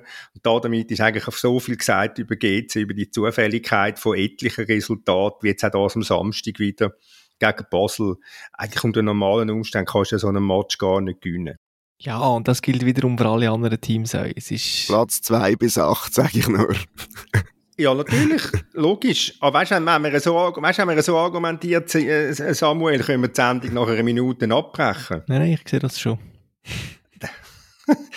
Nein, meine GC hat schon sehr bescheidene Ansprüche, muss ich sagen, wenn ich einmal einem Contini zuhöre, wenn er einmal einfach schon extrem stolz ist, wenn die Mannschaft alles gibt, dann ist schon sehr, ähm, ja, dann ist also schon nicht wahnsinnig viel Aufbruchstimmung. Ja, aber ich meine, das ist der Contini. Für mich ist er ein guter Schweizer Super League-Trainer, aber nicht mehr. Also er, was ich damit will sagen, seine Mannschaften, die sind solid, in Regel müssen sich die keine Sorgen machen gegen Hinger. Aber das das Spiel auch nicht gut. Und für mich längt es halt auch nicht beim Giorgio Contini. Er ist einfach ein sehr solider Trainer, kann in Regel die Mannschaften stabilisieren, hat es dann gut gemacht in Lausanne, in einem sehr schwierigen Umfeld, hat schon vorher ab und zu gut gemacht, aber mehr ist halt auch nicht. Also GC wird nie Grosses erreichen mit dem Giorgio Contini. Einfach Ich weiß nicht, ob das Mannschaftsproblem ist und die ganze Clubführung und die Transferpolitik äh, Politik anstatt der Giorgio Contini. Also Giorgio Contini zu messen an diesen Umstand jetzt und zu behaupten, dass er nicht für Gräsers geschaffen ist, das tue mir jetzt völlig willkürlich. Also, Meine Transfers sind natürlich schon sehr, schon sehr, äh, schon sehr abstrus. ja, und du weißt nicht, wer, wer dir das, der zur Verfügung steht und jemand verschwindet mal im Winter und, und äh, geht ins Trainingslager und kommt wieder und keine Ahnung, wie das der Winter wird sein und welche sind die Ansprechpersonen für mich. Ein Sportchef, wo, wo eine sehr komische Rolle hat eingenommen in der, also der, der alte, also das finde ich nicht ganz fair. Wenn Wieso? man Er ist einfach ein guter Durchschnittstrainer. Sehr solid. Das ist ein, ist ein typischer Vor Schweizer Trainer. Erfolg gehabt. Bin nicht sicher, ob er nur Ich bin Durchschnitt also auch ist. nicht sicher, und vor allem aufgrund von was willst du das sagen? Also, lass ihn zuerst mal bei IB oder so Trainer sein, bevor du das herausfindest. Also, ich meine, er ist, was wir uns, glaube ich, einig sind, ist, dass er der richtige Trainer ist für die Umstände, wie sie bei GC sind, oder? Das kann er wirklich sehr gut. Ja, ja, ich eben, aber es zeigt, aber es, das, was ich gesagt habe, zeigt, das schränkt nicht die Arbeit von Contini, es zeigt einfach die, die, ähm, die Problematik bei GC, wie, wie da, was da für wenig, wie wenig Substanz da rum ist und wie wenig Substanz es mit all diesen Transfer reingeholt wird. Ich meine, wenn ich irgendeinen Chines hole und irgendeinen Südkoreaner und ich weiss nicht, was alles, bis die integriert sind, ist, ist der Vertrag abgelaufen von denen, oder? Und, und ich, ich mache, ich mache im Continu überhaupt keinen Vorwurf über die Art von Fußball, wo gespielt wird. Ich sage nur, es zeigt einfach die Anspruchslosigkeit, die der Verein hat. Und wie, wie sie überhaupt nicht dazu passt, wenn sie, wenn sie plagieren innerhalb von fünf Jahren, äh, wollen sie an der nationalen Spitze sein. Dann müssen, jetzt müssen sie ganz anders agieren. Echt ganz anders agieren. Du musst nur einfach zwei Matches mehr gewinnen in der Vorrunde, in der schon bei der nationalen Spitze. Das ist ja der Witz an der Meisterschaft. Die können nächstes Jahr Meister Samuel, seine werden. Platte hat auch einen Sprung, oder? Was ich noch gut gefunden habe an GC ist, dass sie wirklich nochmal die Chance genutzt haben, sich der Basis anzunähern und für Playoffs zu stimmen. Es ist auch so, oder? Das ist das, Thomas, was du sagst, es interessiert sie nicht. Es ist einfach, es interessiert sie einfach nicht.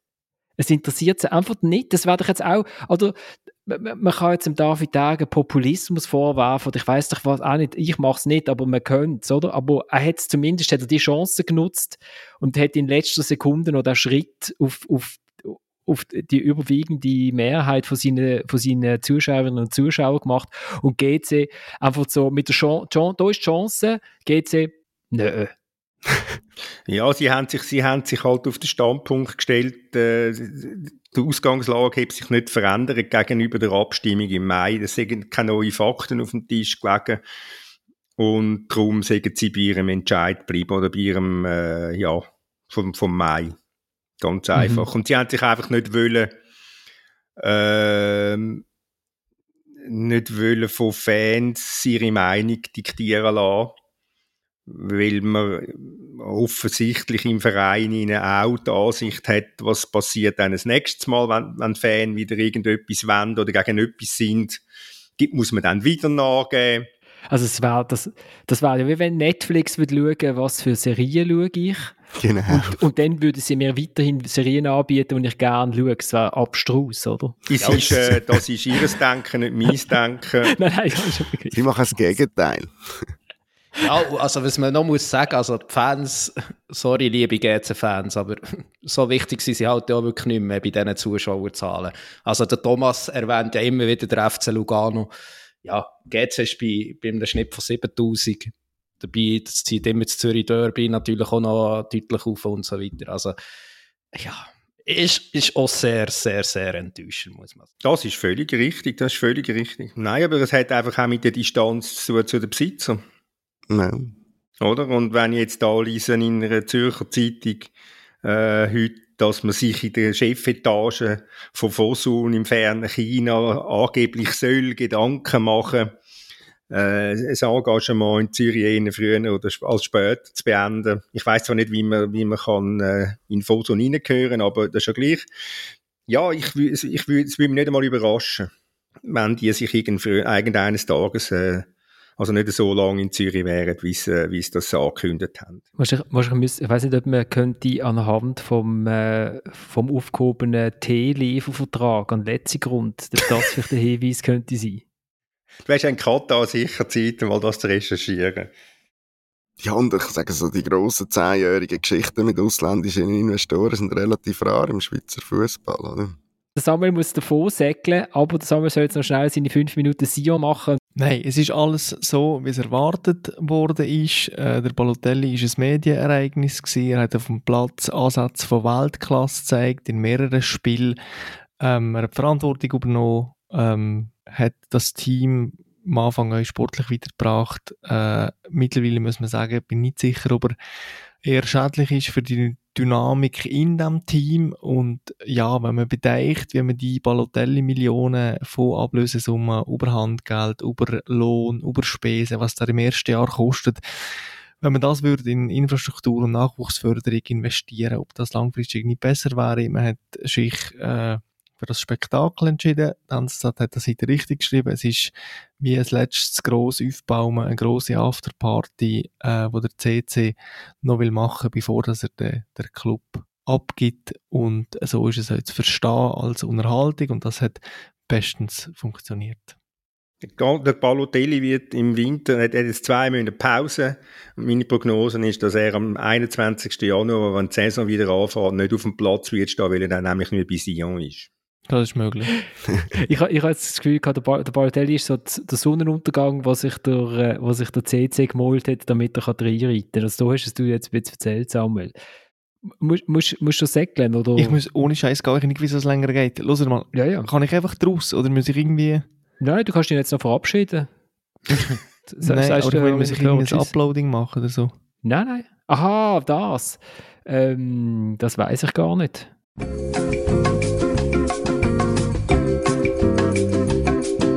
Wir sind zurück mit der, mit der zweiten Stunde von dieser Sendung. Kommt euch auch noch etwas Gescheites, etwas Schönes zu. Äh, wir sind ja total immer auf der positiven Welle bis jetzt geblieben zum FC Sion in Sinn. Also die Ankunft Balotelli, der erste Match, ich war dort auch im Stadion, gewesen, weil es gegen den FCB war. Das ist schon also ein außerordentliches Ereignis gewesen, wo man so um ein Match in der Schweizer Liga wahrscheinlich noch nie oft gesehen hat, wenn überhaupt. Ich meine, der Ausbruch von letzten Montag, der nach, nach, nach unserer Sendung stattgefunden hat, ähm, ausnahmsweise mal ein, etwas, was nachher stattgefunden hat, ich meine, der sagt ja alles über, äh, über das Theater Sion. Also zuerst einmal Balotelli, der nochmal auf, äh, auf Instagram geht und dann äh, sagt, Schweizer Fußball sei Mafia. Und, und nachher der CC, der sagt, jawohl, endlich sagt es mal jemand. Ich habe es ja erst fünfmal gesagt, das Gleiche, ja. Genau, dann stellen sie irgendwie Dutzende von Videos online, wo man ganz klar sieht, wie Sion benachteiligt wird. Also am Lavanchi, sein Foul am Ball, war sicher nicht dabei gewesen, gell? Nein, und, und, ich meine, darum, auch gerade, was am letzten Moment ist passiert und die Reaktion vom Club, bin ich mir ziemlich sicher, wir werden den Balotelli zumindest noch bis im Sommer sehen, im Wallis. Und, und darüber freue ich mich, weil erstens, Thomas, du schüttelst den Kopf, aber wo will er überhaupt her? Also weißt wo will er überhaupt her? Er verdient jetzt noch relativ gut. Ähm, ja. Darf, er darf gar nicht. Er hat ja schon bei zwei Clubs geschootet in dieser Saison. Ja, aber dann, dann ist doch das ein Balotelli egal. Das ist, ich meine, ja, Balotelli macht sich zähnige Gedanken, Dominik, wie du die machst, als innerer nee, Stelle. aber ich sage, ich sage einfach, er ist, ähm, das hat ja jetzt auch schon bewiesen und äh, er fühlt sich ja oft so, so missverstanden. Also da ist ein sehr ein sensibler Kerl dahinter. Und er hat jetzt mit er so, mit dem Sohn und dem Vater hat er jetzt so zwei, die bedingungslos zu ihm haben, die ihn für jeden Schwachsinn noch verteidigen und so weiter. Und ich glaube einfach, ähm, jetzt abgesehen davon, dass er sicher nicht so gerne 2-7 verliert, ähm, ja, ich, ich fühle sich jetzt nicht völlig ähm, falsch aufgehoben dort im Wallis. Wenn wir noch einen anderen Namen sagen, außer Balotelli zum FC Sion. Ich finde, Filip Stojkovic ist ein talentierter junger Stürmer, der noch, äh, wenn er bisschen mehr will shooten ist eben ein Verlierer vom ja. Balotelli-Transfer. Das ist genau das grosse Problem. Ich habe, der, der, der Peter Zeidler hat mal die Saison gesagt, der Herbst, das, das sei im Moment der beste Schweizer, der beste Stürmer in der Liga, der Stojkovic. Und seit der Balotelli dort ist, ist, äh, ist er total, also versoffen ist jetzt vielleicht ein bisschen ein Herzwort, aber er ist wirklich abtaucht. Ja, shootet einfach meistens nicht, das oder? Das ist das Problem, ja. ja. ja. Also, aber es gibt ja noch andere Schweizer Clubs, die vielleicht auch noch Stürmer können brauchen können, ich finde, der hat gute Lauf, wegen, hat seine Chancenverwertung ist auch, schon ist auch besser geworden, aber der hat richtig gute Laufwege. So. Passo hat ja noch nicht so viele Stürmer. Stojkovic, ja. ja. Nein, aber zum Balotelli gleich noch geschwind, ich bin dort schon beim Dominik. Was mich aber noch wundert, ist, in welcher Verfassung er dann Ende Januar ist. Also ob er sich sagt, bisschen mehr laufen muss ich schon, oder ob er dann noch drei Kilo mehr auf der Rippe hat als jetzt. Da bin ich gespannt. Du hast noch Träume. Ja, ist beides nicht ausgeschlossen, oder? Nein, ich, ich, also ich bleibe Wir können ja um das Raclette essen wetten. Genau, mit, mit dem Balotelli als Ehrengast. Mal laden den ein.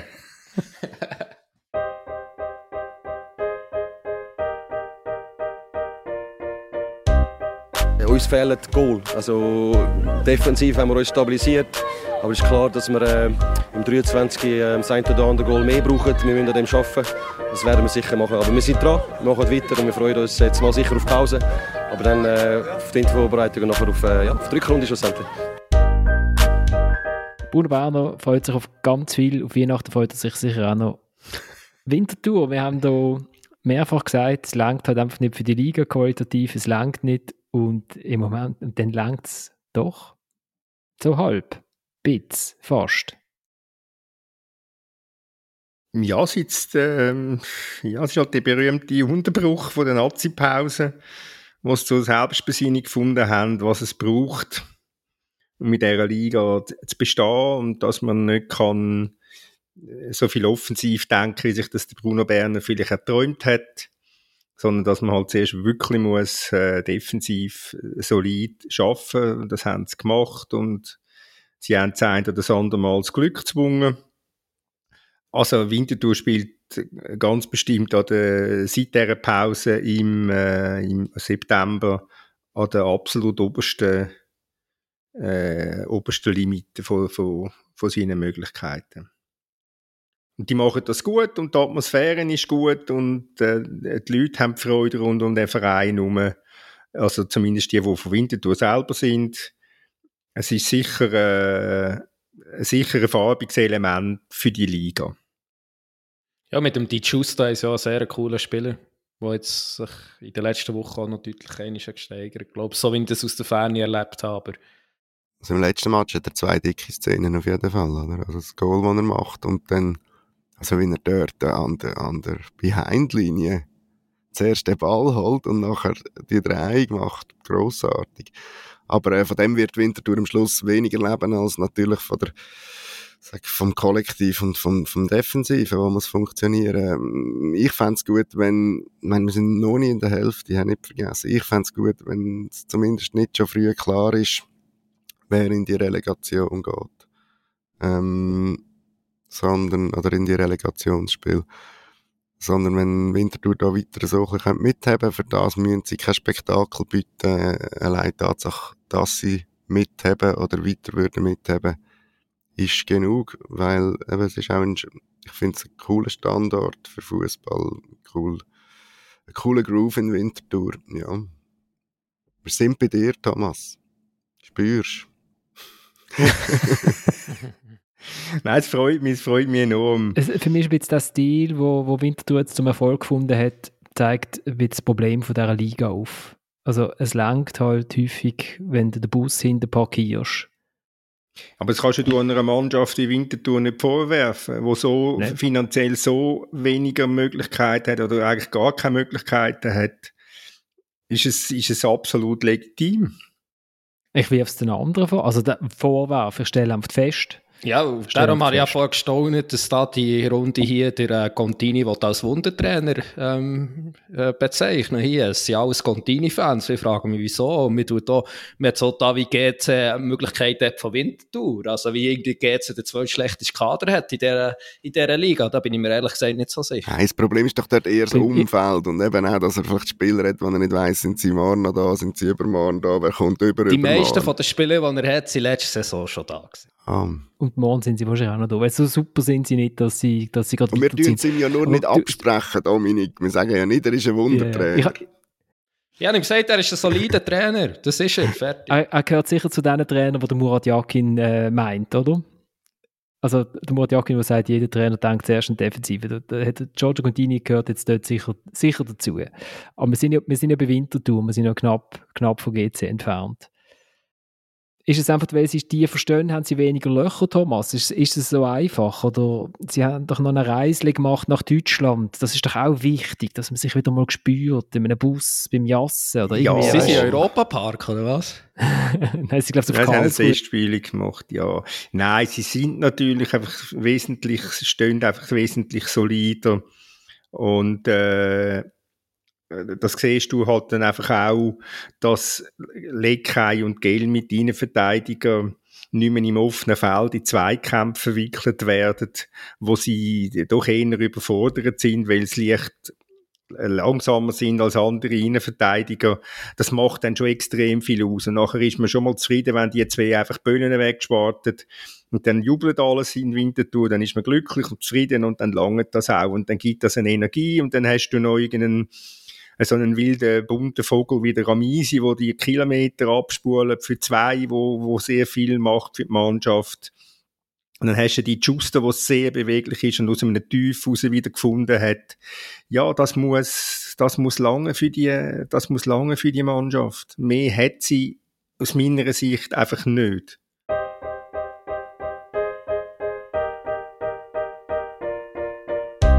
Ja, wir werden sicher die Analyse machen, haben wir schon angefangen, wir werden sicher überlegen, vielleicht die eine oder andere Verstärkung holen, jede einzelne Position anschauen, also es gibt sicher die eine oder andere Kaderanpassung, aber eine Revolution, eine Revolution ist nicht vorgesehen, ich glaube, es ist auch nicht nötig, nur wenn man den heutigen Match gesehen hat. Dann Chilo sagt, dass sie in der Winterpause äh, noch gehen, gehen spielen, gehen holen, vielleicht ein paar, man weiß es nicht. Aber vielleicht ein, zwei. Aber grundsätzlich ist das Team eigentlich ja super, wie man gesehen hat beim, beim Sieg gegen Servet. Also ja, gerade sagen, sie sollen ein bisschen bessere Spieler holen als der Santini. die, Lieblings, die Lieblingsstürmer in der Liga. Ich, wenn man, also immerhin der FCZ geht mit einem Sieg in die Winterpause, man gönnt es ihnen ein bisschen, weil es wäre jetzt einfach zu deprimierend gesehen nach, nach dieser Meisterfeier im Sommer so, dann in den Winter reinzugehen, sie sind immer noch Letzte. Positiv ich habe es glaube schon letzte Sendung gesagt, zum Glück, jetzt, ich sage es nicht nur, weil er jetzt das, die, die Direktabnahme ins Goal macht, der Nikola Katic, dunkel mir, das könnte ein richtig guter Transfer sein für die Mannschaft, der hat ein bisschen gebraucht, ist von den Glasgow Rangers gekommen, aber der hat in den letzten Spielen schon so die Stabilität ein bisschen reingebracht, die sie halt extrem nicht mehr haben. Nein, du hast die, die Erleichterung hast gestern im letzten Grund also mit, mit, mit, mit Händen können fühlen. Es ist, es ist unglaublich, wie die gestrahlt haben, alle an vorderster Stelle, der Präsident, äh, wo nur noch ein bisschen mehr stolz war auf, auf die Abschaffung der Playoff oder auf den Sieg gestern. Äh, aber es ist also schon eine, tiefste, tiefste Erleichterung äh, ist rum gewesen. Und, und was äh, mehr als einmal darauf hingewiesen haben, ist, dass es halt die erste Woche war, wo sie normal haben können trainieren, diese Saison.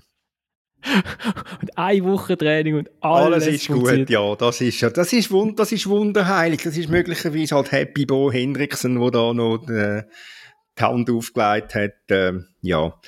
Nein, sie sind sicher, sie sind wahrscheinlich nicht ganz so schlecht, wie sie da stehen. Und äh, ich bin auch sicher, dass sie werden äh, nicht Zehnte sein am Ende der Saison ich stelle mir einfach vor, wie in dieser Woche, wo der ähm, Tosin an der Hand genommen hat und ihm gezeigt hat, das ist ein Goal. So sieht ein Goal aus und da müsste der Ball rein. Und dann funktioniert es einfach. Da hat man einfach keine Zeit gehabt vor einer Woche lang, oder?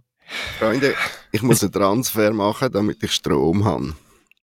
Ah, ja, jetzt, wir, wir, wir gehen eh aufs Ende. Zum FCZ haben wir so viel gesagt. Ja, aber mein Bildschirm ist schon dunkler geworden. wir laufen mit dem Olli durch die Batz. Ähm, es ist auch wieder ein von diesen Matches Thomas, oder, wo der Jonathan Okita wie ein vernünftiger Fußballer ausgesehen hat. Das ist ja wirklich so bei ihm, weiß man wirklich nicht, macht er, wirft er eine Münze vor dem Match und entscheidet sich dann, heute mache ich einen wirren Match oder heute also wenn er so die Szene hat, wie das Goal, das er vorbereitet für die Flanken auf der, auf der Tosin, denkt man, das ist ein super Spieler, gerade für die Super League, mit seiner Wendigkeit und so. Ja, das kann mich, bin ich absolut bei dir. Äh, das Problem ist wirklich, du weißt nicht, was du überkommst bei ihm. Das ist also eine ziemliche, eine ziemliche Wundertüte. Und jetzt wird's, jetzt haben, jetzt haben sie auch sie zwei Monate Zeit zum Arbeiten, haben Zeit zum Trainieren. Im Gegensatz zum FC Basel machen sie jetzt drei Wochen Ferien. Und Basel trainiert offenbar weiter. Finde ich, es, macht das sicher in einer ganz guten Atmosphäre in Basel nach so einem 0-1 in Zürich und haben Freude. Und äh, bei GC dunkt es mir das sinnvoll, äh, beim FCZ dunkt mir sinnvoll, dass man jetzt Ferien macht, einfach mal ein, bisschen weggeht und dann fährt man im Dezember wieder an trainieren. Und so wie wenn nichts gewesen wäre, oder? Man genau. könnte einfach so spielen, man, man, trifft sich und man stellt sich nochmal vor, man tut sich nochmal so Bälle werfen und sagt, äh, Salut, je m'appelle Jonathan. Und dann sagt der andere, so irgendwie stelle ich mir das vor. Hi, I'm Bo. Ah, nice to meet you. So. Aber apropos Ferien respektive trainieren, wer macht es eigentlich wie in der Super League? Wie macht es IBE? IBE hat jetzt einen Monat Ferien. Das machen auch zuerst Ferien. He? Ja gut, es hat sich ja gar nicht gelohnt mit all diesen WM-Fahrern, oder? Noch etwas Schönes zum FCZ, jemand?